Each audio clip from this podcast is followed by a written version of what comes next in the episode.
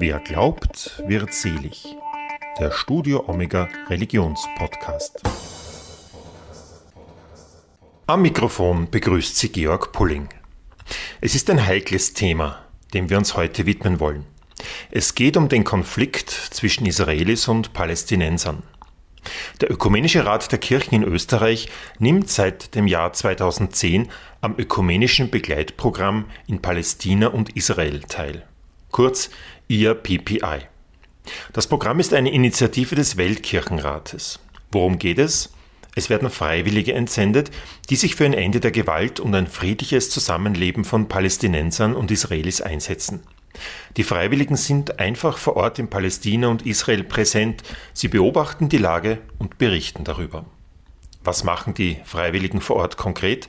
Sie begleiten immer einige Monate lang palästinensische Kinder auf dem Weg zur Schule, sie begleiten Berufstätige auf dem Weg zu ihrem Arbeitsplatz oder Betende auf dem Weg in die Moschee.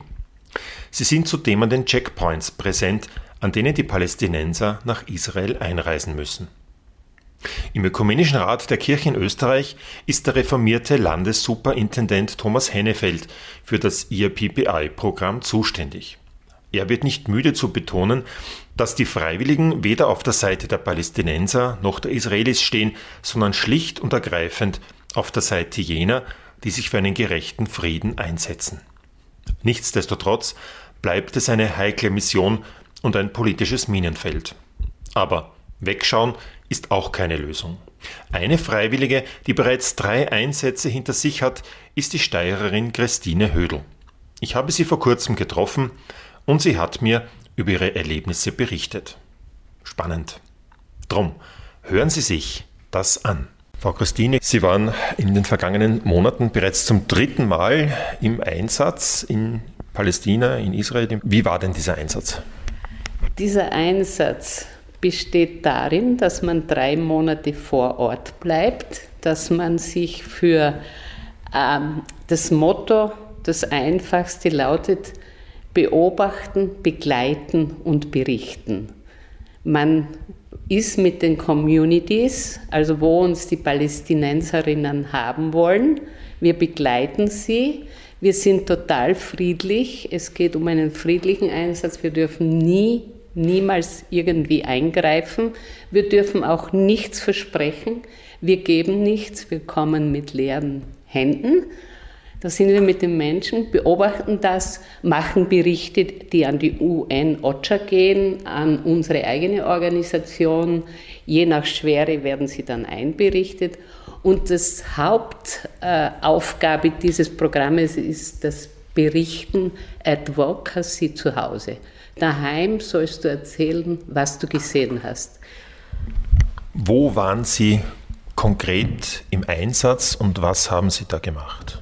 Diesmal war ich konkret in Jerusalem, drei Monate Einsatz in Jerusalem, in vorherigen Aufenthalten in Dörfern. Konkret geht es da um verschiedene Aufgaben. Wir, es gibt Aufgaben, die sich ständig wiederholen, einmal wöchentlich, zweimal wöchentlich, und es gibt die sogenannten Incidents. Wenn irgendwas Schlimmes passiert, dann rennen wir sofort hin und lassen alles fallen. Einige konkrete Aufgaben sind in Jerusalem Checkpoint Monitoring, die Freiheit auf Bewegungsfreiheit, die Einschränkung. Am Checkpoint stehen wir sowohl an Arbeitstagen um 6 Uhr früh um dann mit den Menschen zu sprechen, die zurückgewiesen werden. Und am Freitag, da geht es um den Access to Worship, die Möglichkeit an, äh, zum Beten. Und da fragen wir eben die Menschen, warum sie abgewiesen werden. Es ist kein schöner Dienst.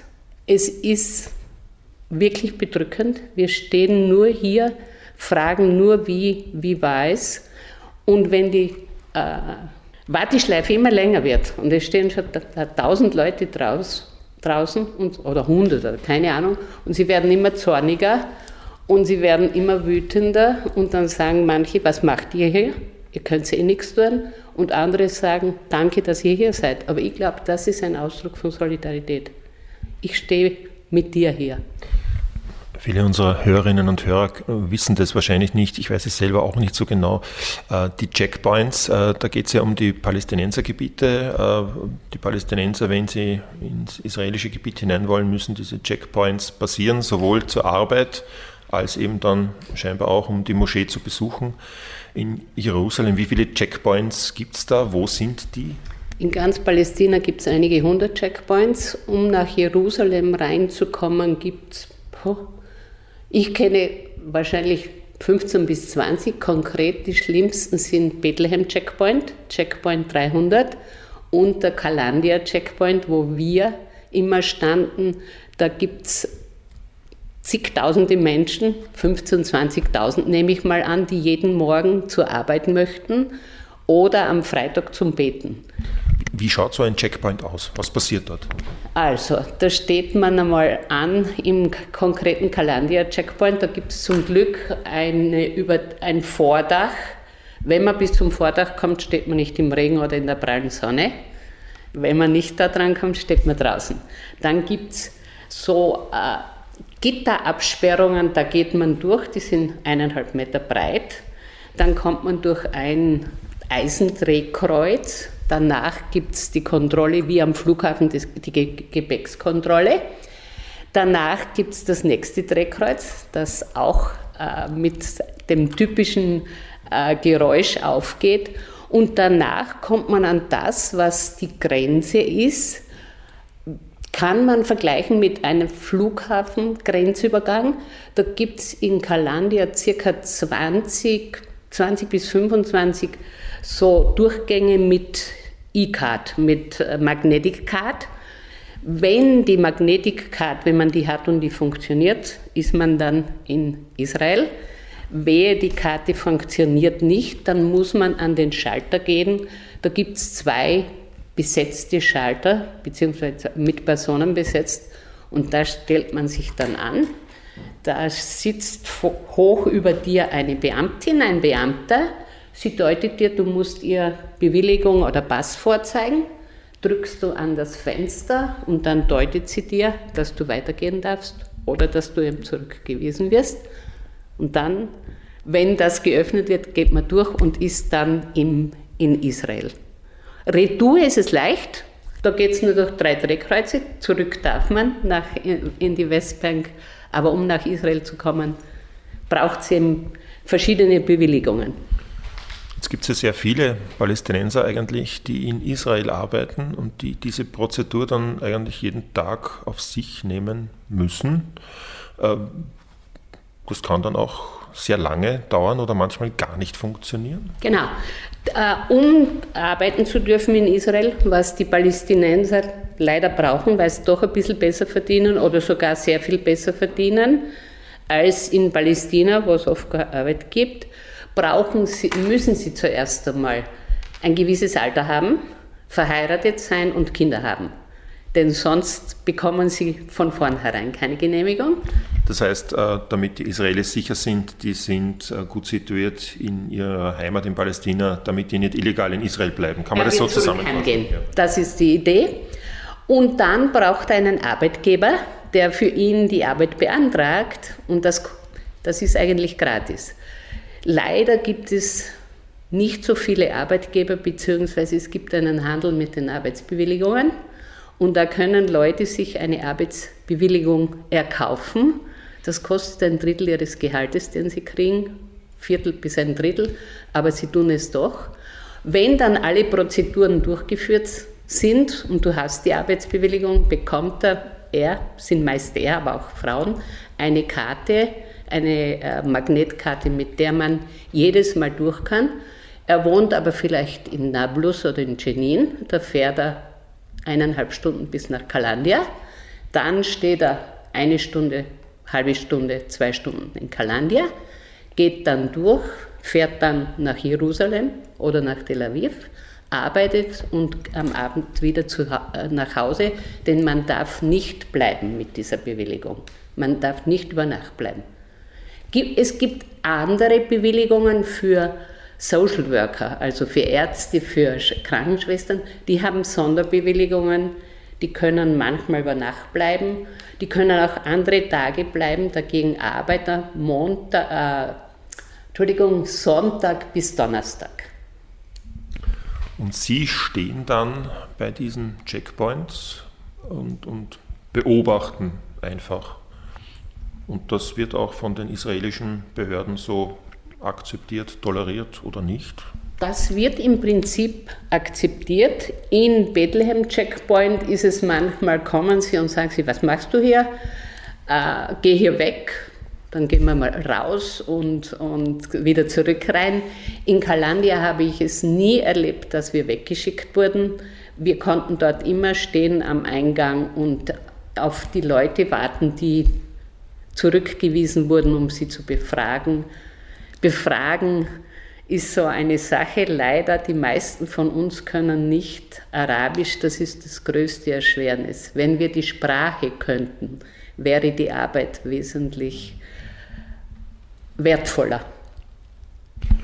Erkennt man sie ja. an diesen Checkpoints? Ja, wir tragen eine Weste, ein, ein Gilet. Da steht hinten drauf EIBBI, World Council of Churches, und eine große Friedenstaube. In Bethlehem sind wir wirklich bekannt wie der bunte Hund. Also da, da, da gibt es unglaublich viele Menschen. Ah, ihr seid wieder hier, hallo, wie schön euch zu sehen. In Kalandia äh, nach drei Monaten gibt es dann einige Leute, die sehen, die sagen, hallo Christine, da, schön, dass du wieder hier bist. Das macht einem glücklich, aber es geht nicht darum, dass ich glücklich werde, sondern dass die Menschen fühlen, sie sind nicht ganz allein gelassen. Aber besonders glücklich stelle ich mir die Arbeit nicht vor, wenn Sie da so am Checkpoint stehen. Ähm, erstens einmal stelle ich mir es äh, wirklich sehr anstrengend vor, obwohl man eigentlich nichts tut, aber gerade das ist vermutlich auch das Anstrengende. Und wenn man dann aber auch äh, mit vielen negativen Erlebnissen äh, konfrontiert ist, man kann sie zwar berichten, aber eigentlich aktiv tun kann man nichts. Oder gibt es schon irgendwelche Möglichkeiten in die Richtung? Nein, wir sind hier mit leeren Händen. Wir sind on the ground. Das heißt, wir treffen wirklich die Menschen. Das sind weder UNO noch einige Leute der UNO, ja, aber so, so an der, Base, an der Basis, wie wir das sind, sind wenige, beziehungsweise viele der Organisationen, die das machten, wurden weggeschickt, sind nicht mehr erlaubt in Israel. Wir sind zum Glück noch immer erlaubt, weil wir ziemlich low profile, ziemlich konservativ, wir sind keine Aktivisten, wir sind keine Journalisten, egal was mein Herz sagt, aber im Einsatz muss ich sehr trocken, cool und neutral sein. Und dadurch, dass wir dieses äh, äh, Low Profile haben, einfach ja, wohl berichten, aber nie eingreifen, ist das Programm noch immer erlaubt. Aber was Sie, was Sie sagen, es ist traurig und frustrierend. Das war ja jetzt schon Ihr dritter Einsatz. Äh, die ersten beiden Einsätze, wo haben Sie die absolviert? Der erste Einsatz im Jahr 2016, als ich mich bewarb, war in Janun. Das ist ein Dörfchen im Norden, Nordosten, äh, äh, in der Nähe von Nablus. Und das war eigentlich irgendwo der Beginn des Einsatzes, denn das IAPI-Programm begann 2002 und 2002 wurden die Menschen von, von Janun vertrieben durch Siedler. Sie, alle Menschen vertrieben und dann haben sich israelische Friedensgruppen für sie eingesetzt und gesagt, wir kommen zu euch, wenn ihr zurückkehrt. Daraufhin ging, kamen die Menschen zurück mit, mit Hilfe dieser Friedensbeobachter aber die haben gesagt, irgendwann haben wir nicht mehr die Kapazität und dann kamen die Internationals. Und in Janun musste man 24, äh, 24-7, das ganze Jahr über waren zwei Personen präsent, Internationals, äh, Friedensaktivisten, damit das Dorf weiterhin bestand. Das war die Hauptarbeit in Janun, war eine Basis, dass IAPI, glaube ich, entstanden ist. Und wenn man in solchen Dörfern ist, macht man dann natürlich auch Dorfbesuche in andere Dörfer, informiert sich über die Probleme dort, geht dort mit den, mit den Schulkindern, mit den, mit den Hirten mit, Aber das war das Haupt, der Hauptpunkt, immer in Erpüb, in, in Janun präsent zu sein. Das war der erste, das war der erste Einsatz. Der zweite Einsatz war dann auch ein spontaner und zwar 2019 wurde, konnte eine Person aus Südafrika nicht einreisen. Das passiert sehr oft, dass Südafrikanern der, die Einreise verboten wird. Und da haben sie ganz dringend eine Person gebraucht für South Hebron Hills. Die Hügel im Süden von Hebron, da sucht man ein bestimmtes Profil von Leuten. Ältere Frauen und, wenn es geht, älterer Mann. Ich bin eine ältere Frau und in diesem Team fehlte eine Person und da wurde ich spontan eingeladen und ging dann nach Yattas Haus Hebron Hills, Hills und das war dann eine sehr kleine Gruppe, wir waren nur zu dritt, mussten zu dritt die Arbeit machen. Normal, normalerweise ist man zu viert oder zu fünft. Wie hat diese Arbeit konkret da in Hebron ausgesehen? Das war im Süden von Hebron, nicht in Hebron, sondern in, in den Hügeln von Hebron. Das ist seit, glaubt, seit 2018, 19 eines der großen Targets der Israelis. Uh, Firing Zone 918, Masafa Yatta, ist vielleicht bekannt, war in den letzten Jahren in der Presse. Und zwar werden von Israelis Firing Zones angelegt eine Militärzone, wo, wo man nicht leben darf, weil ja, ähm, wie sagt man, äh, Übungen durchgeführt werden. Und äh, israelische Organisationen, äh, Friedensorganisationen haben gesagt, das ist der, deshalb geschehen, weil nicht mal die Siedler hierher wollen. Und dann machen wir einfach eine Zone zum, für Truppenübung. Obwohl nie Übungen passiert sind, wurden zwölf Dörfer mit der, mit der Vertreibung bedroht. Und diese Dörfer haben wir besucht und die umliegenden Dörfer. Und die sind wirklich stärkstens bedrängt. Es sind arme Gemeinden, es sind Hirten. Sie dürfen großteils ihre Weiden nicht mehr betreten wegen der Siedler. Aber sie sagen, wir bleiben hier. Existing is resisting. Das Wort für Widerstand auf Arabisch heißt Zumut und das erlebt man vor allem in diesen Gemeinden, aber in Jerusalem genauso. Die sagen, egal wie oft meine Wohnung abgerissen wird, ich baue sie wieder auf und ich widerstehe. Können Sie so ein oder zwei Erlebnisse schildern, die Ihnen bei diesen drei Einsätzen vielleicht besonders nahe gegangen sind? Im positiven oder im negativen?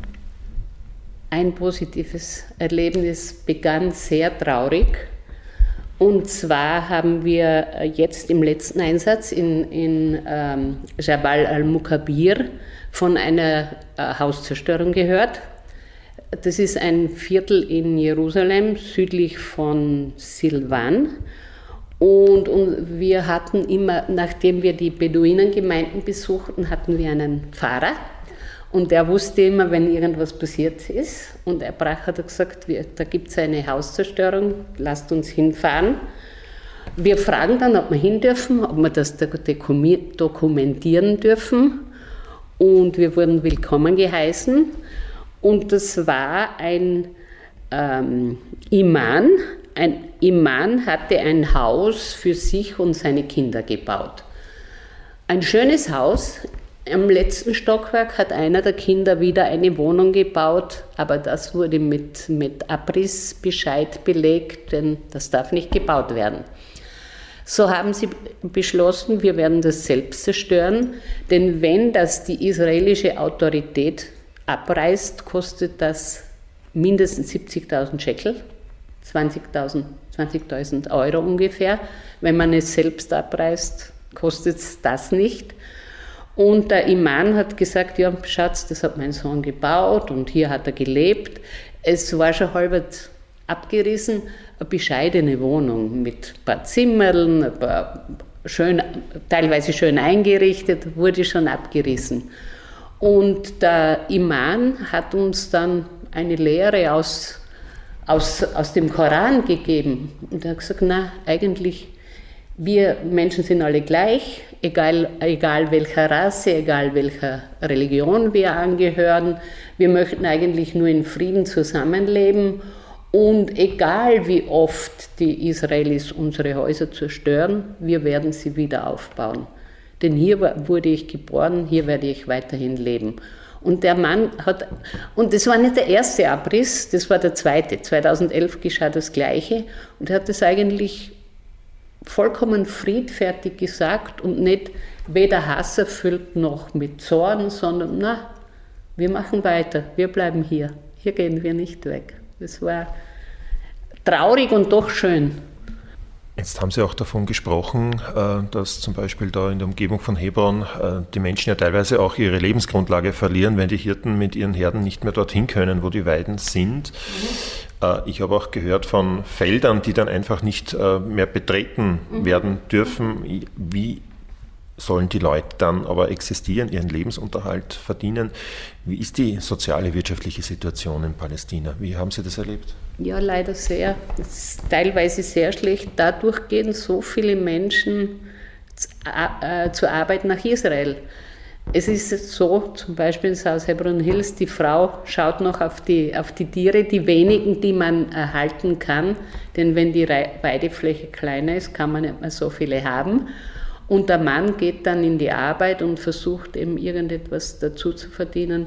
Und in South Hebron Hills in Janun sieht man wirklich sehr prekäre Verhältnisse. Ich würde nicht sagen, äh, grassierende Armut. Das kenne ich aus Südamerika. Das gibt es in Palästina nicht. Die Flüchtlingslager sind sehr arm, sehr, aber die Menschen leben sehr, sehr bescheiden. Sehen Sie eine Zukunftsperspektive für die Menschen vor Ort? Ja, wenn es Gerechtigkeit gibt und Gleichheit, dann wird es eine Zukunftsperspektive geben. Dann wird es auch Frieden geben. Das ist jetzt vielleicht eine große Frage, aber wenn Sie das Wort Frieden hier schon ansprechen, dieser Konflikt zwischen Israelis und Palästinensern, das ist ja nichts Neues, das sind schon viele, viele Jahrzehnte, wo man eigentlich das Gefühl hat, die Gewaltspirale dreht sich und, und dreht sich und, und, es ist irgendwie aber keine Perspektive auf Gerechtigkeit und Frieden zu sehen. Und letztendlich leiden natürlich auch die Israelis darunter, weil sie ja auch in einer Gesellschaft leben, die ständig bedroht und, und militarisiert ist. Sehen Sie da irgendwo einen Ansatzpunkt, äh, wo man im positiven Sinn da auf eine Lösung zusteuern könnte? Ja, ich glaube, was die Kirchen mit Kairos in 2002 vorgeschlagen haben, ist ein Ansatz für mich. Das war in äh, äh, Kairos, das heißt auf Griechisch den Moment ergreifen, den richtigen Moment ergreifen. In Südafrika wurde das von Desmond Tutu, glaube ich, äh, begonnen. Und da haben die Christen in Palästina auch gesagt, den richtigen Moment ergreifen, beobachten, was geschieht und äh, sie kamen eben zum Schluss, wir, wir müssen aussprechen, was ist und was ist es. Das ist, Sie haben es damals schon gesagt, das ist Apartheid. Vielleicht wird das Wort nicht so gerne gehört, aber das ist es. Wenn zwei äh, Menschengruppen total unterschiedlich behandelt werden, ist dem so. Und wenn das beendet wird und die Besatzung und die Unterdrückung und wenn es zu einer Gleichheit von, von den beiden Partnern kommt, dann kann es vielleicht auch zu einer Veränderung des Zustandes kommen. Aber da müssen auch, da muss vor allem der stärkere Partner beginnen, Zugeständnisse zu machen und nicht immer mehr wollen. Wenn Sie vor Ort sind, äh, bekommen Sie ja natürlich auch mit, wie so die, die Stimmung und die Einstellung in der israelischen Gesellschaft ist. Ja. Wir haben diesmal im Kurs sehr viele Israelis Vorträge gehabt. Das waren religiöse Zionisten, das waren Rede und so weiter.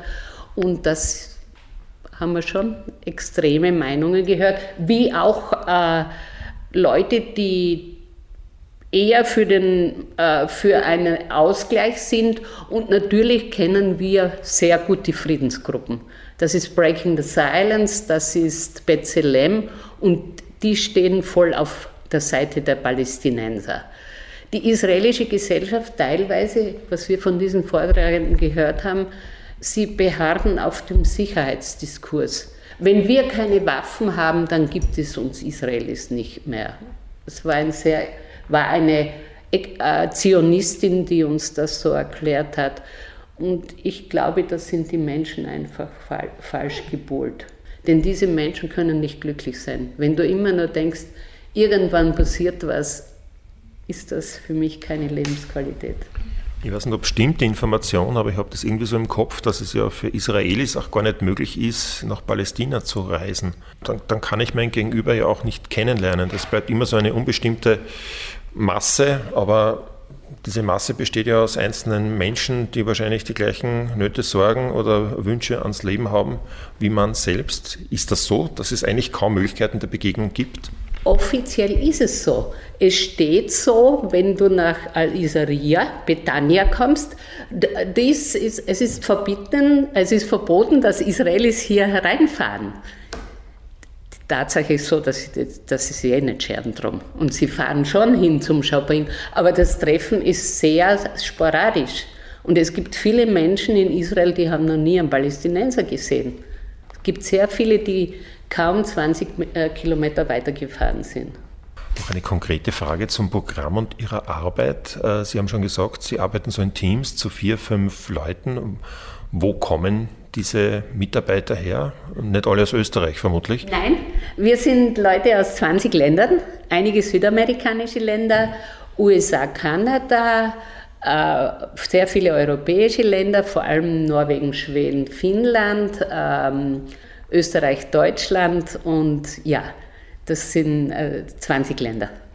Sie werden da nicht äh, von 0 auf 100 einfach hineingeschubst in dieses Abenteuer, sondern da gibt es eine Art Ausbildung auch davor? Gott sei Dank haben wir eine tolle Ausbildung. Wir haben bei äh, Peace Watch Switzerland eine Woche Ausbildung für diesen friedlichen Einsatz, für Menschenrechtsbeobachtung. Ist eine ganz tolle Schulung, ist wirklich so wertvoll.